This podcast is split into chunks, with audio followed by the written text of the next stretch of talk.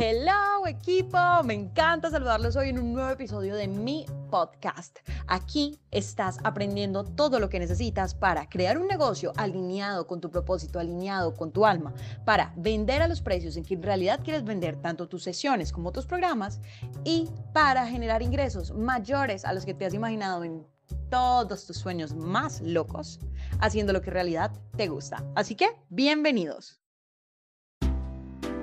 Hello, hello a todos amigos, ¿cómo están? El día de hoy vamos a hablar de los pilares de contenido.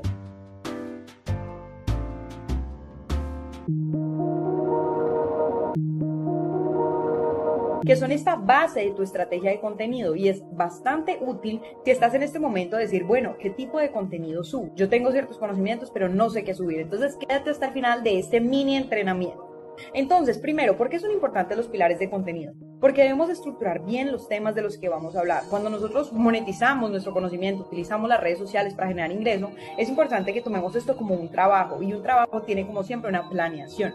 Yo cada una de las cosas de las que les hablo aquí, cada uno de los posts que hago tiene una planeación detrás y está asociada a mi estrategia de contenido. Entonces les voy a enseñar cómo escoger estos pilares para que les saquen el mayor provecho. Entonces, primero, los pilares deben estar directamente relacionados con tu cliente ideal. Es que el cliente ideal es clave y es la base, porque si tú no tienes claro quién es tu cliente o lector ideal, vas a estar generando contenido para todo el mundo. Entonces, supongamos que tú eres chef, de que tú eres un chef que se quiere especializar en, en la realización de todo lo que tiene que ver con la la comida y los postres de eventos como por ejemplo bodas, grados y este tipo de cosas. Entonces, tú tienes que hablarle a ese cliente ideal. Entonces, ese cliente ideal es la persona que está preparando un evento grande. Entonces, tú puedes hacer, por ejemplo, pilar 1, todo lo que tiene que ver con los tipos de postres que se pueden dar en este tipo de eventos grandes. Pilar 2, todo lo que tiene que ver con el tipo de comida que se puede dar en estos eventos grandes. Pilar 3, todo lo que tiene que ver con el acompañamiento que tienen estos eventos grandes en términos de decoración o en términos también de lugares, todas las cosas que van como alrededor de tu contenido que no necesariamente eres tú quien lo ofreces, pero que sí son interesantes para tu cliente ideal. Y pilar número 4, y este tiene que ver con todo lo que eres tú. Este siempre tiene que estar presente y este es el que a veces se nos olvida. Si tú eres una empresa grande eh, de más de 50 empleados, no, total, o sea, ahí ya no viene el tema de storytelling porque no vamos a hablar todo el tiempo del dueño. Pero si tú eres un, un autoempleado, una persona que apenas está comenzando, que tiene un equipo pequeño, debes tener ese pilar en el cual estamos hablando de quién eres tú, qué haces, por qué eres apasionado por el trabajo que tienes, cuál es tu formación, qué te gusta. Recuerda que las personas conectan contigo no por lo que les vendes y no conectan contigo por quién eres. Aquí estamos haciendo un trabajo de identidad. Si ustedes conectan conmigo es porque probablemente sienten una identificación con las cosas que yo les estoy explicando.